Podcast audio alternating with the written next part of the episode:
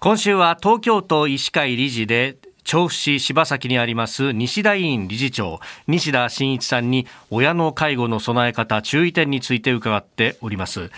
えー、昨日から要支援要介護についてお話をいただいておりますけれどもこの要支援や要介護こうした状態になる原因っていうのはどういったものがあるんでしょうか？はい、えっと、統計的にはですね、はい、まあ、要支援状態になる方の多くは、えー、関節の病気ですよね。膝の関節炎とか変形とかですね、はい、あとはその転倒して怪我したことによるその骨折であったりと。いったようなものが多いと言われてます。一方で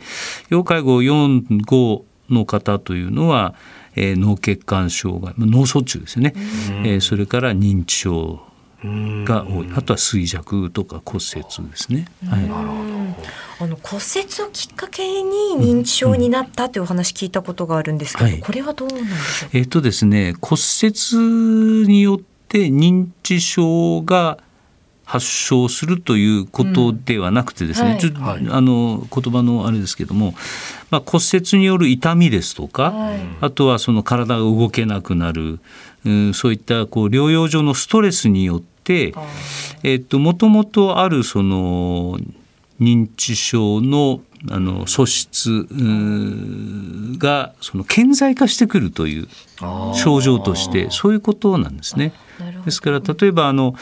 よくご主人を亡くした奥さんが急に認知症になるっていうケースが多いですけどもそれも別に突然認知症という病気が発症するわけじゃなくてもともとあった準備段階にあった認知症が顕在化してくるというそういうふうに考えていただいた方がいいかと思うんですね。きっかけになってくる、そうですそうです。はい。なるほどね。これ先生もあの多くのねご高齢の方々見てらっしゃると思いますが、はい、この介護保険の制度の上でかかりつけ医の役割っていうのはどういうものなんですか。これはとても大事なことで、はい、まあ一般的に医療は医療保険で介護は介護保険でということになっていますけども。はい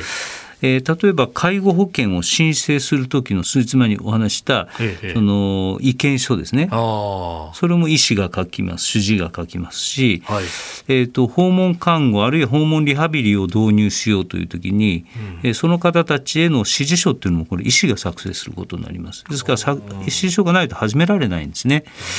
あとはそのさまざまな病状等を介護関係者に情報提供すると。えー、あるいはそのサービス担当者会議といって患者さんのお宅に、ええー、関係者が集まって、えー、ケアプランはこれでいいのかなっていうことを議論する場があるんですけどもそういったところにも積極的に参加すると。いったようなことで、まあ、介護保険制度においてもですね、かかりつけ医の多職種への役割っていうのは非常に大きいと思っております。はい。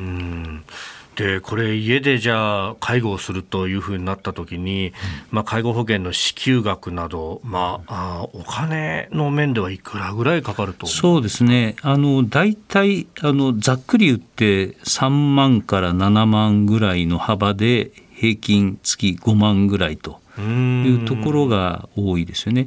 でただあの介護保険には月間支給限度額というのがありますので、はい、えっと、現在えー、要介護2の場合ですかね。あの限度額が19万7050円ということになっています、でその範囲内であれば1割負担なんですけども、はい、そこを越してくると今度は自費になってくるということがございます。そこは負担になるなるほど、ね。はい、そう考えると、あるいはこう負担を減らしたいということになると、えー、やはり在宅でということを選択される方も多いと思うんですけれども、うん、その辺の注意点などっていうのはありますか、えっとですね、確かにそれはございまして、えー、あの少しでも安くっていうことで在宅を選ばれる方がおられますが、うん。そこに必ず無理が伴ってきてしまうんですね。ですからそこはよくケアマネージャーと相談していただいて、はい少しでも安上がりかつあの外からの支援を増やしていくっていうようなことをうまくやっていく。うん、必要があるですね。これ非常に難しいところではあると思うんですけども。はい、えー、西田院理事長西田真一さんにお話を伺っております。先生明日もよろしくお願いいたします。よろしくお願いいたします。